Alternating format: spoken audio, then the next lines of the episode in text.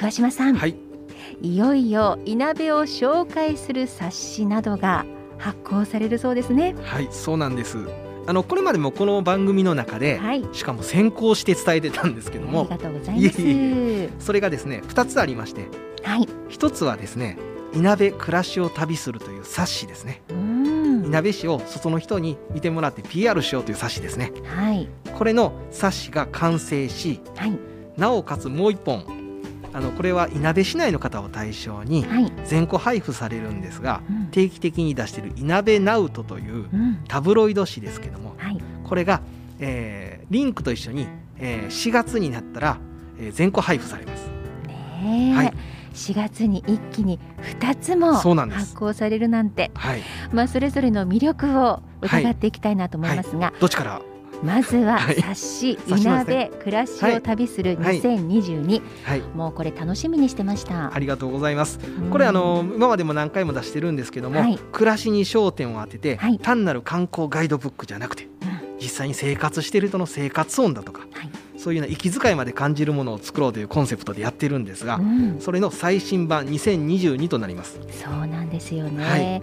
でこれ先ほどちらっとはい、ちらっそと見させていただきました。そう。なのまだ公開前なんですけど、はい。すごい綺麗な写真。す。そうなんですよ。あのこれあの写真すごい綺麗なんですけど写真も地元のいなべ市の人ですからね。浦田さんですから。はい、あのそうなんです。地元の人たちの協力で作ってますよ、はい、地元の写真家の方、そうなんです、まあ本当に美しい写真集のようですよね。そうなんです。でうん。あのこれまでとちょっと違うのがですね、はい、あの写真集的な頭の位置づけであの見見やすくさせてもらって、はい。後半の方にすごいテキストが入っててですねうん。文字があって、はい、あのお店の紹介なんかが見ててこう後半にかけてこうスピーディーにパーッとこうよ一気に読みまくれるみたいなうん。構成になってまして、そうですね、はい。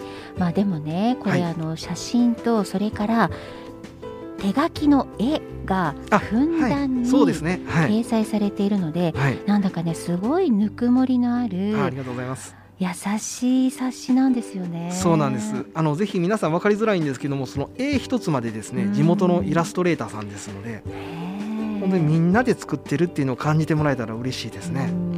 うんもうねいなべにこんな素敵なところがあるんだってねはい、例えばはい、写真一つにいろんなテーマがあるんですけども、はい、名前のない風景っていう写真があってあありますあります。そうですありがとうございます。確かに名前がないけど、はいこういう素敵な風景っていなべにあるよねっていうたくさんあるんですよね。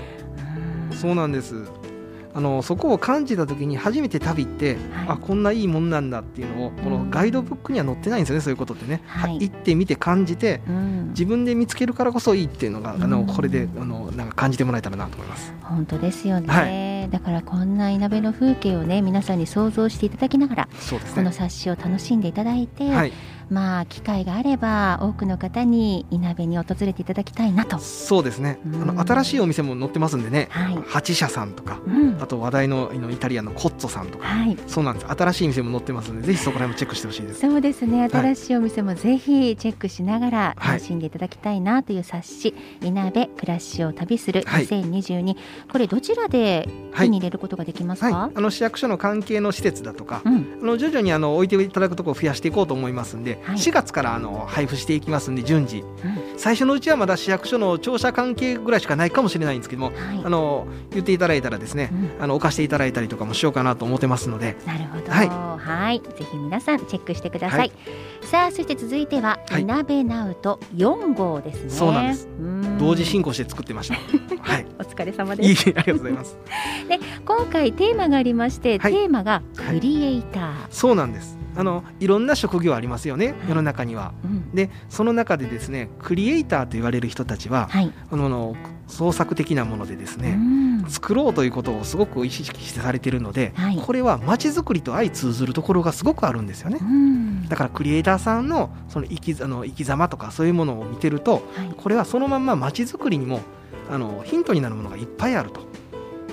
それからあの花壇を整備されたりですよはい。あと日常でなんか食事の時に夕飯にあの一輪挿しをさしてあのされるようなちょっとあの演出をされるようなお母さんだっていらっしゃいますよね。うんそういう方たちももうその時点で皆さんクリエイターですよね。ああある意味そうですね。そうなんですよ。そういうふうにちょっと、とクリエイティブに皆さんがなっていくと街はすごく輝き出すんじゃないかなというそういうあのタブロイド紙になってます。なるほど。はいまあ実際のそのクリエイターさんたちのはい。などが掲載されているというところで、はいまあこれさまざまな方にインタビューをされてというところですよね。あの代表的な3人出ていただいてるんですけども、はい。あの稲部町のですねまるで中期さんだとか、うん。それからあのおよよライトバーガーとうんソルさんっていう雑貨屋さんですね。はい。その2つを運営している太田さんだとか、うんあと、女性のデザイナーの和田さんとかうんそこら辺のメンバーがですね作るとはどういうものかみたいなのを思いを入れながらあの語ってらっしゃいます。なるほどね、作るとはどういうことなのかですね、その強い熱い思いをねはい、ぜひ皆さんに知っていただきたいなと思いますしいやーもうこれ本当に魅力的ないなべの方々がたくさん登場するんだろうなって楽しみにしていますよ。はあの本当にいい出来になってますよ。はい、ということで詳しくはグリーンクリエイティブいなべまで。電話番号は0594-72-7705 0594-72の7705までお問い合わせください。え今回は冊子いなべ暮らしを旅する2022についてまたいなべナウト4号について桑島美希人さんからお話を伺いました。桑島さんありがとうございました。ありがとうございました。